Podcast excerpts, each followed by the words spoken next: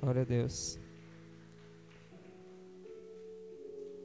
Quero convidar você a abrir a sua Bíblia comigo.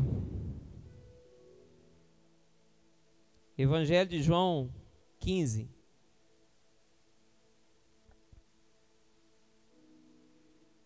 Evangelho de João, capítulo 15. Glória a Deus.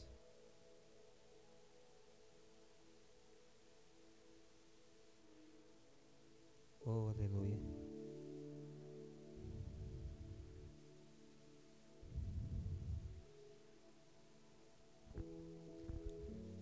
Evangelho de João, capítulo 15.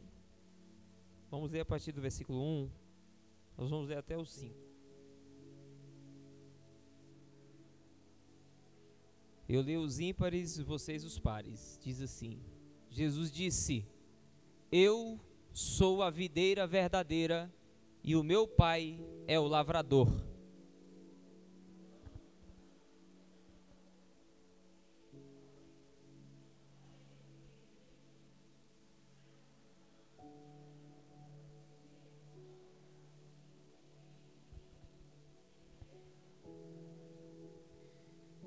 Vocês já estão limpos por meio dos ensinamentos que eu lhes tenho dado.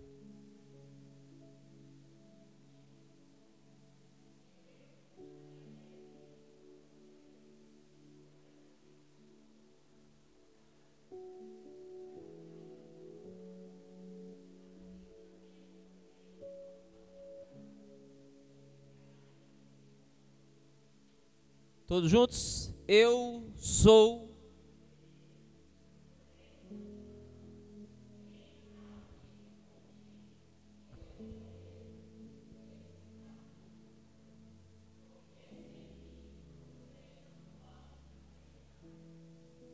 Amém. Fagner, vai colocando um, um versículo de cada vez aí. O primeiro, depois o segundo.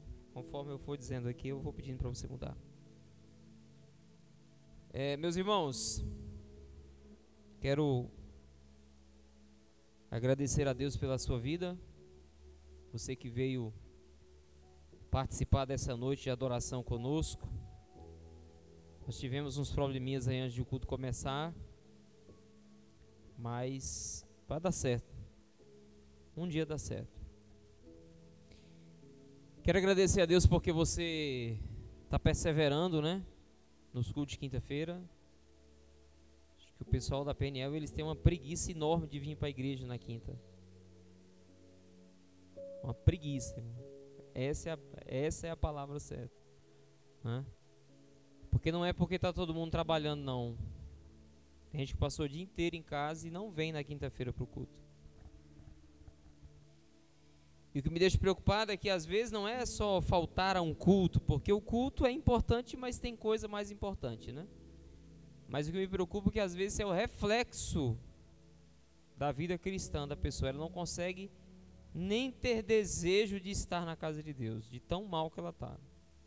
Qualquer coisa tira ela do. Mas os irmãos estão de parabéns. Eu olho daqui para lá, vejo que a maioria dos irmãos que na quinta-feira estão aqui. Perseverem, irmãos, perseverem. Existem pérolas que Deus só nos dá na quinta-feira, não nos dá no domingo, só na quinta-feira. E hoje Ele tem algumas para nós aqui.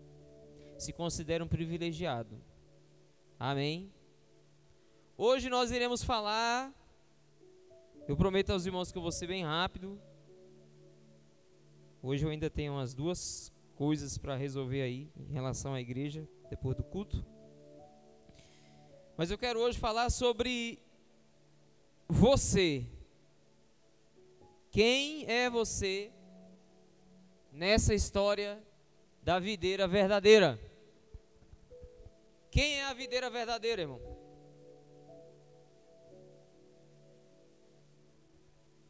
Diga Jesus.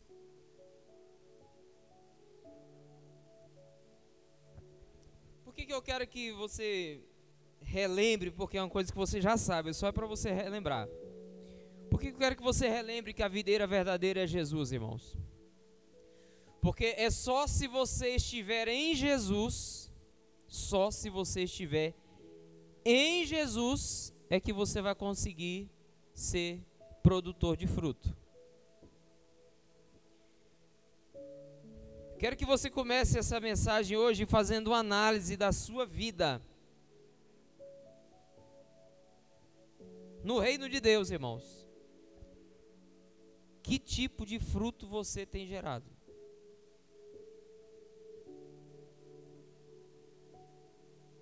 Que tipo de fruto você tem gerado no reino de Deus? E gerar fruto no reino de Deus é muito além do que às vezes tem um cargo na igreja, né? às vezes tem um cargo na igreja, é uma, uma oportunidade de você gerar frutos. Mas tem gente que está no cargo, mas não gera fruto. Né? Gerar fruto no reino de Deus é entender o propósito para o qual você é a igreja de Cristo. Nenhum de nós somos igreja por acaso, irmão. Quem participa do discipulado lá na minha casa sabe que esses dias nós falamos sobre, eu não sei se foi na terça ou se foi na sexta, mas esses dias nós falamos que se eu e você somos a igreja, logo nós somos um membro do corpo. E se eu sou um membro do corpo, eu preciso entender que, como membro, eu tenho uma função no corpo. Não existe nenhum membro que esteja no corpo por acaso. Todos os membros que estão no corpo estão aí com um propósito. Paulo vai dizer que até os menos honrosos dos membros são essenciais. Sem ele, o corpo não sobrevive.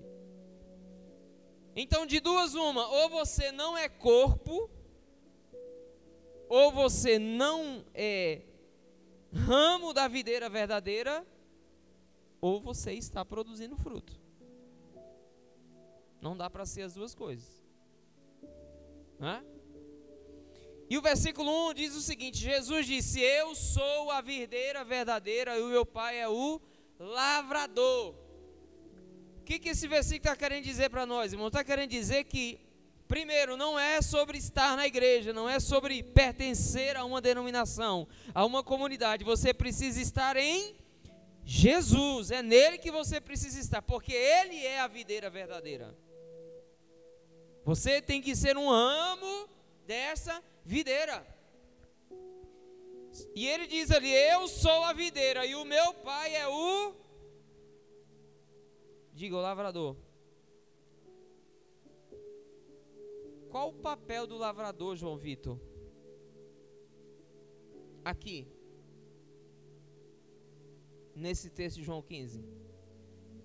O papel do lavrador aqui é observar quais são os ramos que estão produzindo frutos, quais não estão. Então, se Jesus é a videira verdadeira, eu e você somos os ramos, quem é Deus aqui na história?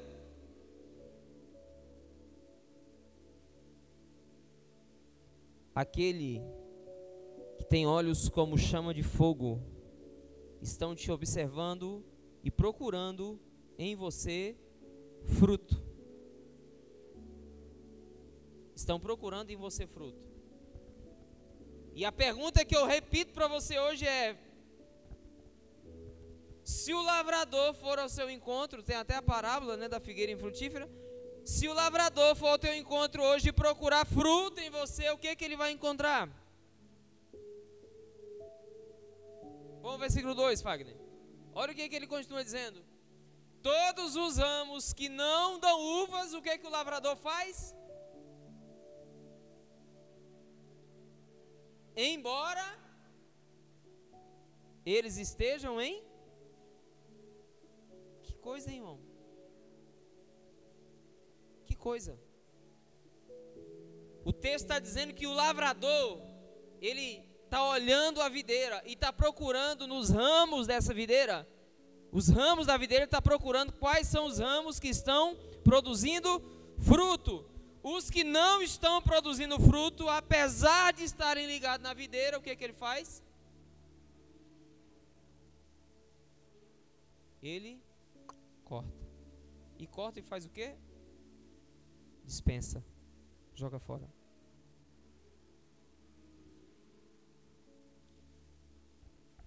Embora eles estejam em mim. É possível, irmãos, nós estarmos em Jesus e não produzir fruto? É? É. É possível você estar vivendo no mesmo ambiente, estar recebendo a mesma quantidade de nutrientes, de água, de cuidados e você decidir não produzir fruto. Deixa eu contar um negócio triste para vocês aqui. Semana passada, e eu digo isso aí com total respeito à família. Não estou aqui. Essa semana, o final de semana, aconteceu uma grande tragédia em Águas Lindas de um rapaz crente que acabou de chegar da igreja e matou a esposa e a enteada e depois disso se matou. Não foi isso? Matou a esposa, a enteada e se matou. Enteado. O cara tinha acabado de chegar da igreja. Eu conheço esse moço desde desde que ele chegou de Minas Gerais aqui, irmão. Ele chegou aqui, sei lá, ano 98 para 99. Eu conheço ele desde essa época. Me lembro quando ele se converteu. Lucimal o nome dele, conhecido como Tuta. Alguém me perguntou assim, pastor, como é que pode um camarada que se dizia cristão cometer uma tragédia dessa? Eu disse, a resposta é simples. Eu conhecia o camarada. Era o tipo de cristão que viveu 20 anos na igreja sem nunca permitir que o Espírito Santo mudasse a vida dele. Sabe aquela pessoa que vem para a igreja? Diz que entregou a vida a Jesus, mas ele vai continuar sendo a mesma pessoa de sempre? Porque ele acha que na justiça dele é assim que ele tem que ser? Deixa eu te dar um alerta aqui, irmãos, para você nunca mais esquecer. Muito cuidado. Muito cuidado para você não cair no engano de achar que porque você pertence a uma comunidade cristã, você está caminhando na direção certa. Você precisa entender que não adianta viver no mesmo ambiente, não adianta ouvir a mesma palavra, não adianta estar sujeito aos mesmos ensinamentos se você não permitir que o Espírito Santo mude quem você é.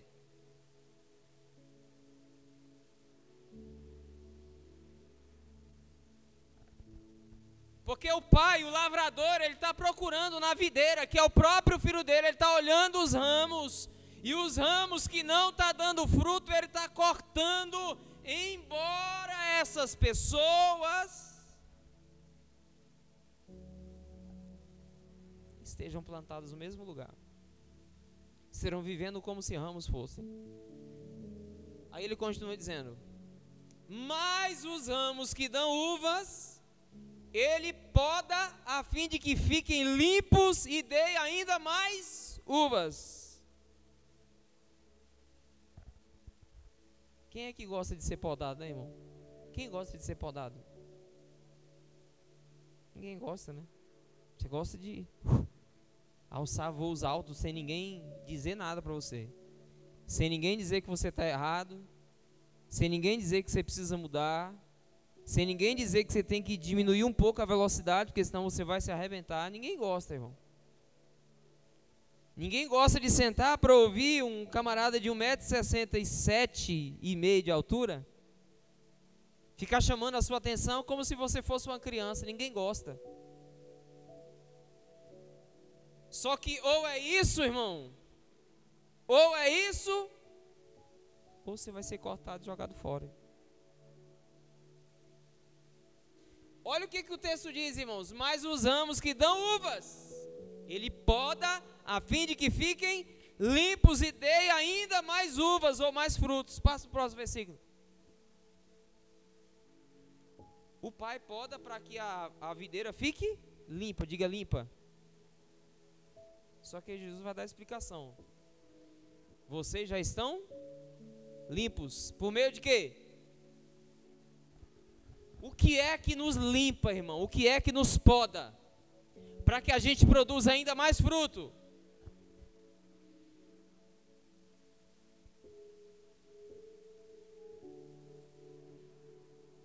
Se você fugir do processo de poda, você precisa entender que a palavra de Deus é para te limpar, é para me limpar, é para me purificar, é para me podar. E não é na intenção de que eu me entristeça, que eu me desanime, que eu desvie, que eu vá embora. É na intenção de que você produza ainda mais fruto. Lembra do que diz a Bíblia? O pai corrige o filho a quem ele ama. Só que a gente não quer receber os ensinamentos, a gente não quer se submeter àquilo que a palavra de Deus está nos dizendo.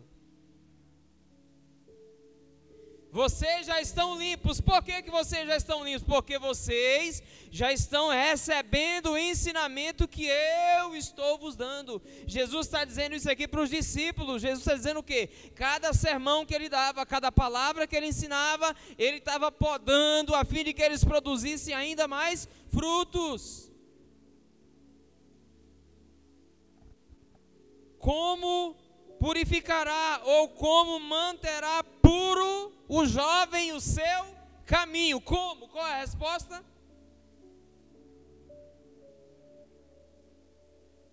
Salmo 119, verso 9. Põe aí, Fagner, porque os irmãos esqueceram. Todo mundo já de idade, né? Não dá para cobrar essas coisas. Não. Salmo 119, verso 9. Tomara que eu não erre o versículo para não passar vergonha aqui, né? Salmo 119, verso 9. Oh, acertei. Um, dois, três e você lê. Três.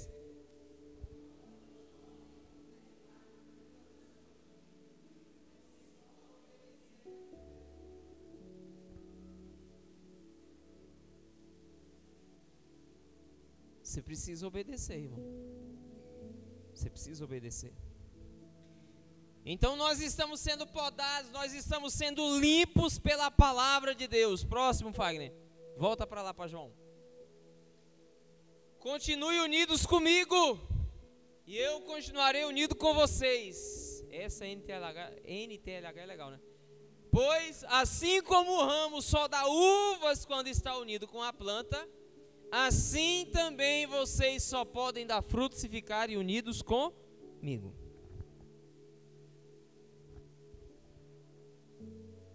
Quem aqui tem um desejo assim de mudar o mundo, irmão? Quem tem esse desejo? Sim, de ver a história do mundo mudar. Você tem esse desejo? Eu tenho esse desejo, irmão. Eu tenho até uma pregação aí que no dia que eu pregar ela aqui, vocês não, nem deixam eu entrar na porta mais.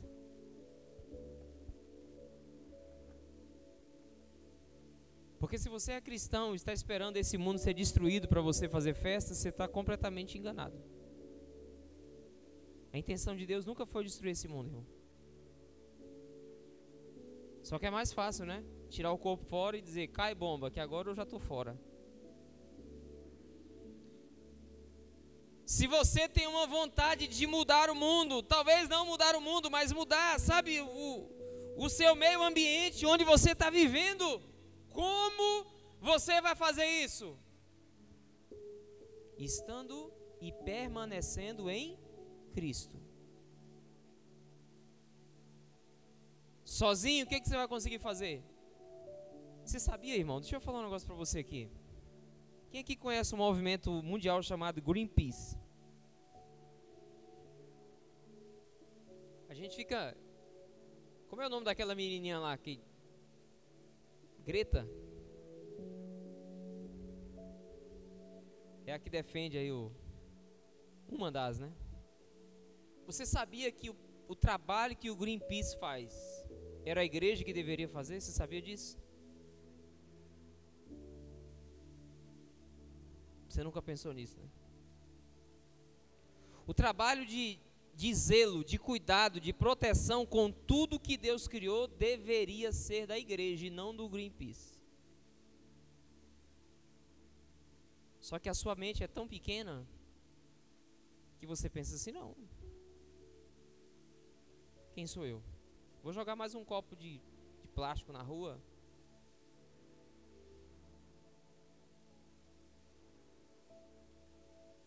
Por mim, se exploda para lá. Estou nem preocupado com nada disso aí que. Pois é, irmão. Estão destruindo aquilo que Deus criou e nós que somos os filhos de Deus estamos fazendo uma festa, achando é bom.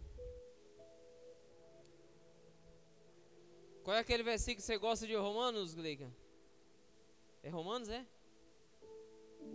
Diz aí.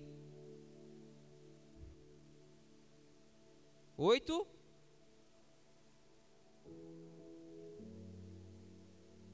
A natureza aguarda com ardente expectativa a manifestação dos filhos de Deus. O que é natureza ali, irmão?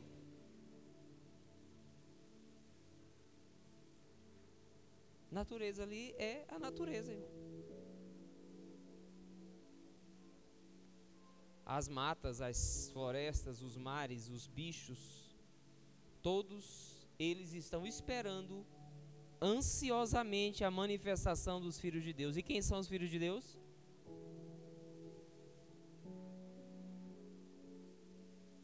Eu me lembro quando eu era pequeno, não se preocupe não que eu estou viajando, daqui a pouco. Eu lembro quando eu era pequeno, eu gostava muito de matar passarinho, irmão. Quem aqui já matou passarinho de estilingue? Eu era um. Aline? Tem nem cara.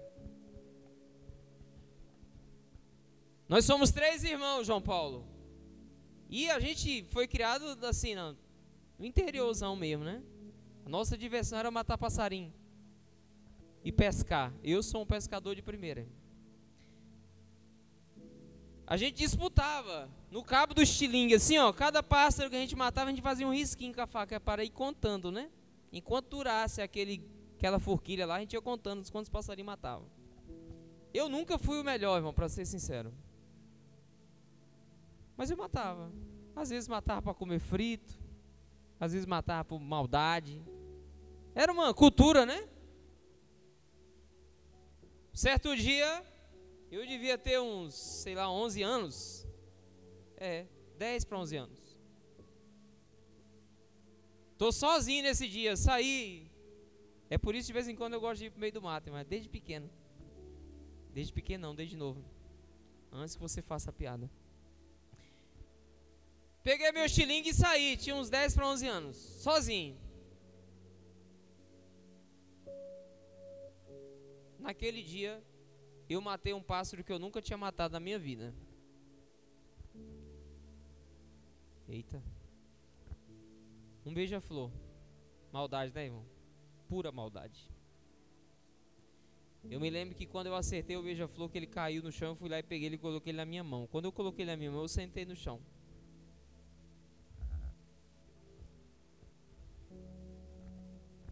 Irmãos, eu, eu fiquei tão triste, mas tão triste por ter feito aquilo, que eu chorei sozinho com o beija-flor morto na minha mão e disse: Eu nunca mais vou fazer isso. Eu nunca mais vou fazer isso. E eu não entendi naquele momento, mas depois, quando eu comecei a ler a Bíblia, eu comecei a perceber, irmão. Que se você é filho de Deus, até com a natureza você se preocupa. Está vendo como ser cristão é muito mais do que vir numa igreja? Até com aquilo que é criado por Deus, aquilo que é natureza, que tem gente que não está nem aí para tudo isso, até com isso você vai se preocupar porque a natureza está aguardando ardentemente, com expectativa, a manifestação dos filhos de Deus. O mundo vive em desequilíbrio, e sabe quem é que vai trazer o equilíbrio de volta para esse mundo? A igreja, os filhos de Deus quando eles assumirem o seu lugar, quando o reino de Cristo for estabelecido pela igreja aqui na terra, ao ponto dele poder voltar para sentar no seu trono e todas as coisas vão voltar ao seu equilíbrio. Isso passa por mim, passa por você, se nós somos filhos de Deus. Só que para você conseguir mudar o meio ambiente onde você vive, as pessoas com quem você tem contato, para você conseguir mudar e transformar tudo isso, você precisa estar em Cristo, porque Ele diz que fora dele nós não vamos poder fazer absolutamente nada. Só se você estiver nele. Presta atenção.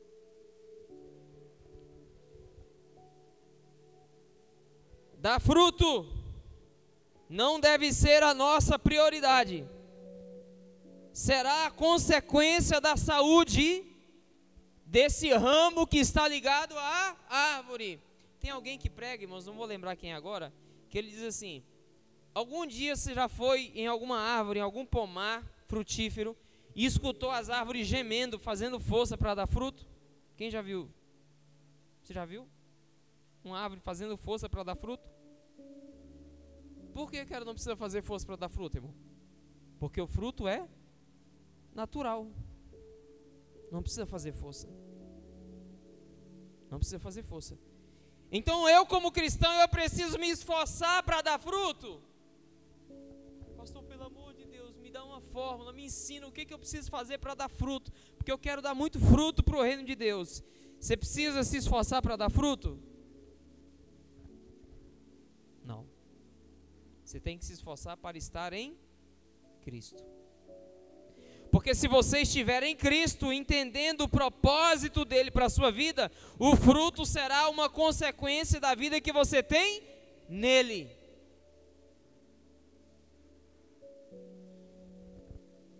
Talvez você esteja se esforçando tanto para dar fruto e não ver resultado, e a resposta é simples: você não está vivendo nele como deveria viver. Porque se você estiver vivendo nele, o fruto vai aparecer naturalmente, sem que você precise ficar correndo atrás de fórmulas para produzir fruto. Tem um livro do apóstolo Luiz Hermínio, alguns irmãos aqui da igreja já leram. Eu tenho e emprestei para alguns irmãos. O nome do livro é Chamados para estar com Ele. Ele diz que o nosso maior chamado o nosso chamado não é para pregar, o nosso chamado não é para evangelizar, não é para cantar, não é para tocar. Ninguém foi chamado para isso, irmão. O nosso chamado é para estar com Deus, é para viver nele, é para ser ramo ligado nele. O resto é tudo consequência da vida que eu tenho nele. Dá para pregar sem estar nele? Dá. Dá para cantar sem estar nele? Dá. Dá para evangelizar sem estar nele? Também. Dá para orar sem estar nele? Dá. Só que você precisa entender que não é sobre o fruto, não é sobre o que você faz, é sobre o que você é nele. Para eu encerrar, diga comigo a árvore Diga comigo, a árvore pode até produzir alimento para lugares distantes, mas dará fruto no lugar que foi plantada.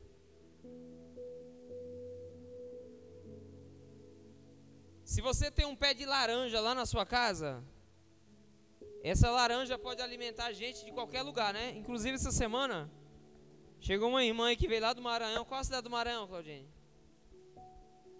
Presidente Dutra no Maranhão. Tem até no mapa.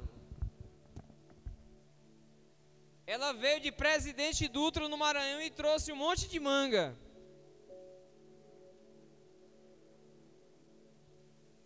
A manga de Presidente Dutra no Maranhão alimentou gente aqui, em Águas Lindas de Goiás.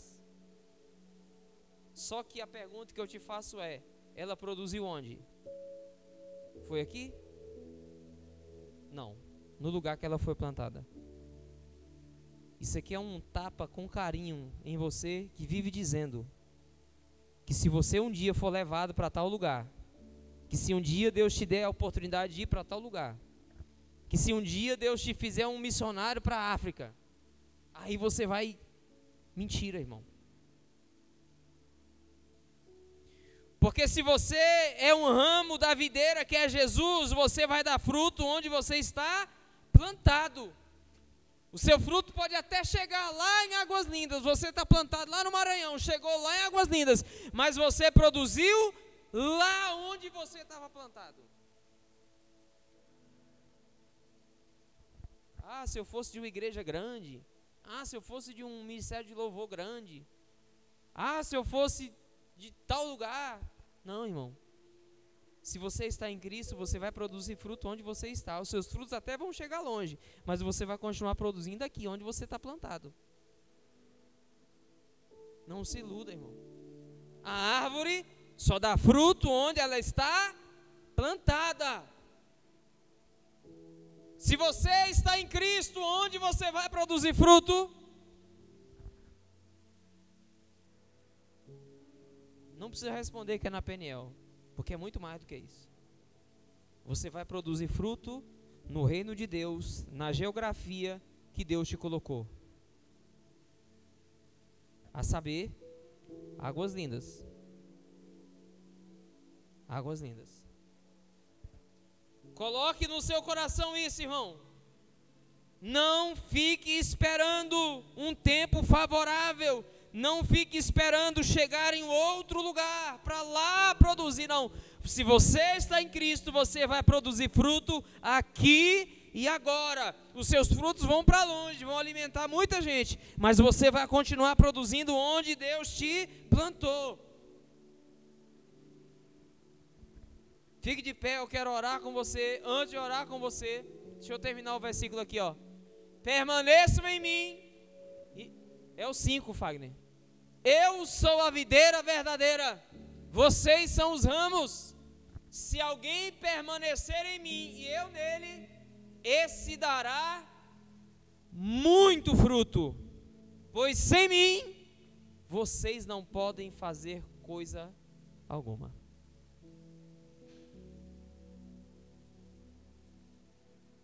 Eu sinto uma necessidade, irmão. Eu sinto uma necessidade.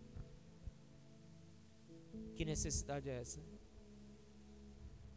De mergulhar cada vez mais em Deus, irmão. Às vezes eu vejo pessoas olhando para mim dizendo assim: "Ah, o pastor Ramon, ele é um cara é um cara que está mergulhadão em Deus. Irmão. Eu não estou nem num terço daquilo que eu precisava estar. E a minha alma anseia, o meu espírito clama por ir mais fundo. Para me aproximar cada vez mais dele. Porque está pouco. Está muito pouco.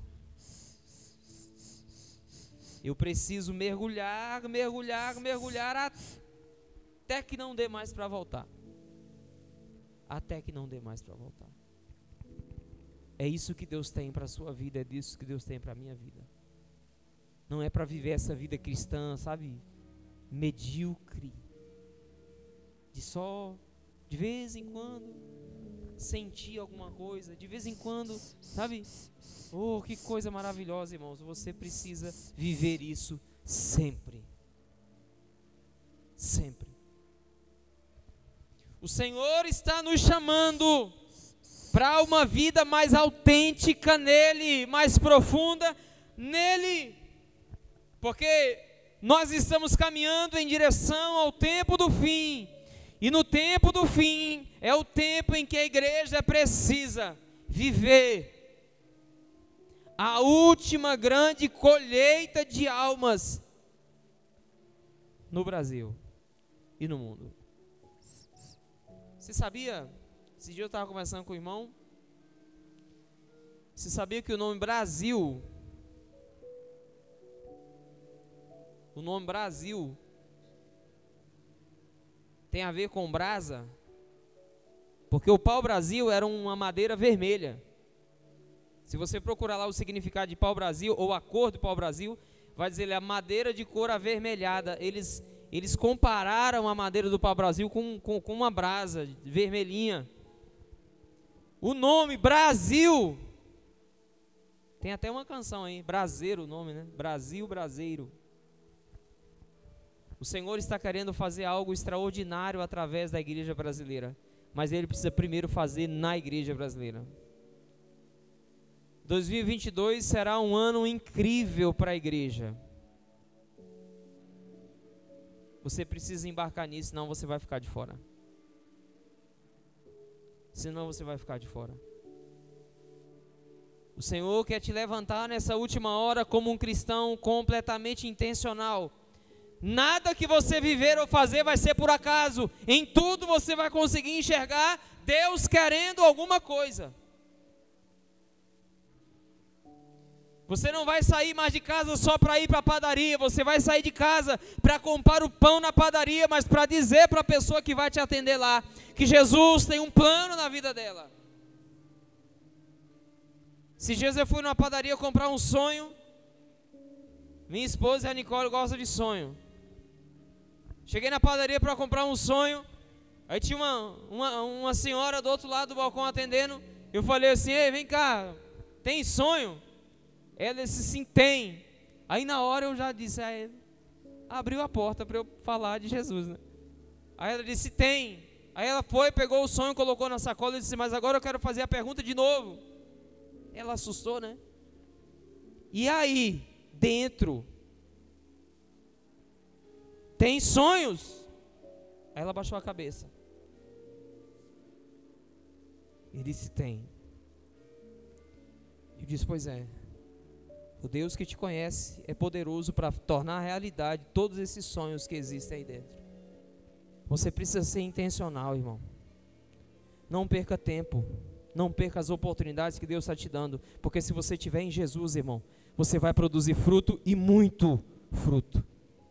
Fique de pé.